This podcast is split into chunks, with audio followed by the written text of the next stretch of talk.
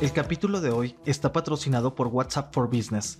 Crea interés en tus audiencias, acelera las ventas y promueve mejores resultados en la experiencia de tus clientes en la plataforma que tiene más de 2 mil millones de usuarios en el mundo. Conozca más en business.whatsapp.com.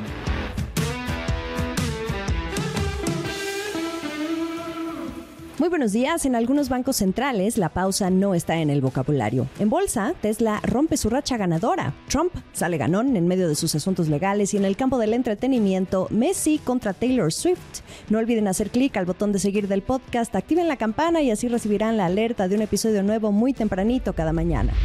¿De qué estamos hablando? En el Banco Central Europeo ¿Cuál pausa? Christine Lagarde aún no la ve. Del otro lado del mundo, esta institución que agrupa a los países de la Unión Europea volvió a subir sus tasas de interés en 25 puntos base y adelantó con firmeza que su ciclo alcista, también sin precedentes, no ha terminado. Hoy la tasa es de 3.5%, la cifra más alta en 20 años y en línea con lo esperado por los analistas. No hay duda de que quieren mantener niveles lo suficientemente restrictivos para lograr un retorno de la inflación al objetivo del 2%. Los analistas tienen su propio sentimiento. Consideran que el descenso de la inflación sí dejaría la puerta abierta a que el Banco Central Europeo haga una pausa, pero después de julio.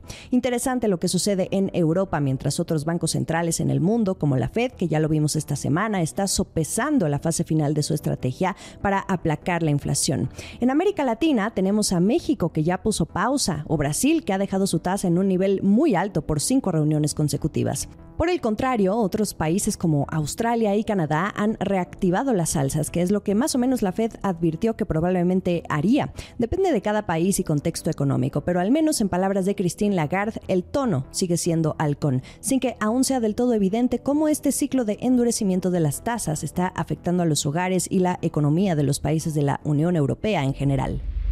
Acciones y reacciones.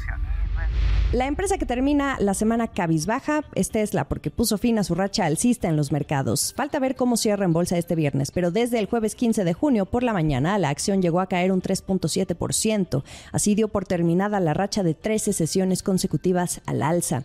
En este periodo había logrado subir 41%. De acuerdo con un análisis de Bloomberg, su índice de fortaleza ya estaba por encima de 70 y andaba en 88 y esto para algunos analistas indica que una acción, en este caso la de Tesla, podría haber avanzado demasiado rápido. ¿Por qué se vio un súper repunte de Tesla en los últimos días? Tiene que ver con las noticias que dieron General Motors y Ford sobre que estaban tomando medidas para adaptar sus vehículos eléctricos a la red de carga de Tesla. También tuvo que ver otra noticia sobre que uno de los modelos de Tesla será elegible para la totalidad de un crédito fiscal, aunque solo en Estados Unidos. Entonces, ¿qué tiró las acciones de Tesla? Pueden voltear a ver a la Fed.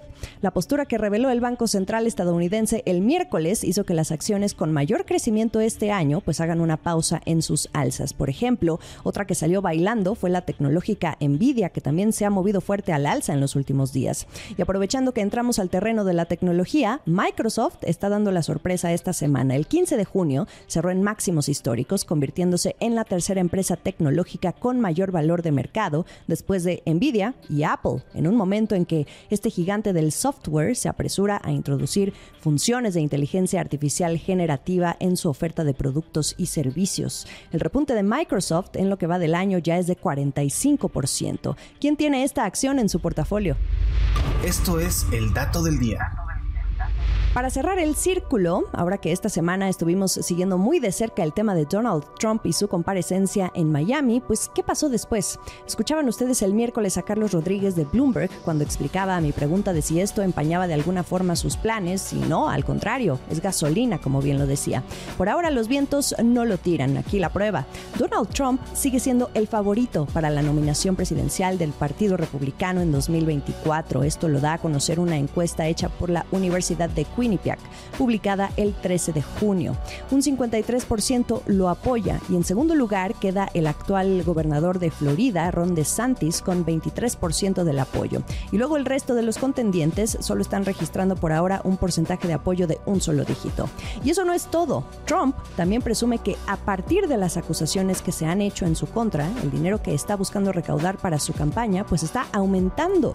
Su equipo informó esta semana que había recaudado más de 4.5 millones de dólares de solicitudes digitales en solo unos pocos días desde la acusación. También, Trump juntó 2.1 millones de dólares en una cena de recaudación de fondos que ocurrió la noche del 12 de junio, es decir, un día antes de la audiencia de esta semana, y eso da un total de 6.6 millones de dólares. ¿Qué tal lo que ha hecho Trump en los últimos días? El último sorbo.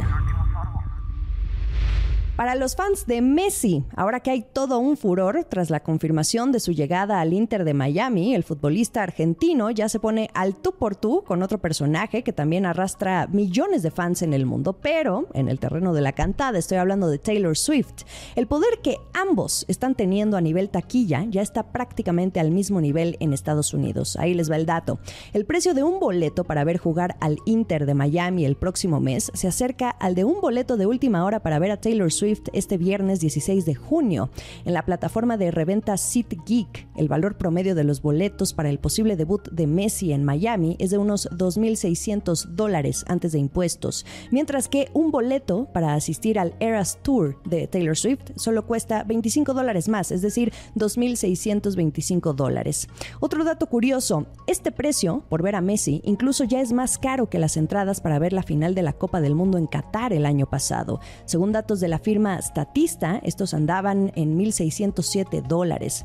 Lo curioso es que aún no hay fecha para el debut de Messi. Los precios de cualquier forma ya se fueron al cielo y la gente está pagando por ello sin tener realmente la certeza de que Messi va a estar ese día. Pero bueno, esto le gusta a David Beckham, otro clásico personaje del fútbol que hoy lidera a ese grupo de inversionistas que fundaron el Inter de Miami.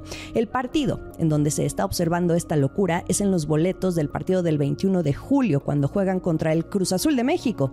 Supuestamente es la fecha más probable para ver el debut de Messi, porque es el primer partido del equipo en casa después de que se abra la ventana de traspasos de verano y Messi puede cambiarse de club.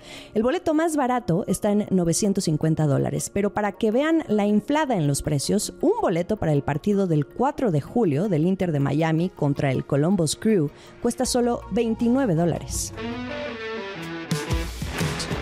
Ya es viernes, ¿cómo se les hizo la semana? Al menos esperando que estén listos para descansar. No olviden elegir el episodio que más les gustó y también podemos platicar vía Twitter, arroba Jimena Tolama. A la cuenta de este podcast la encuentran como arroba la estrategia MX. También estamos en Instagram y YouTube. Nos escuchamos el lunes.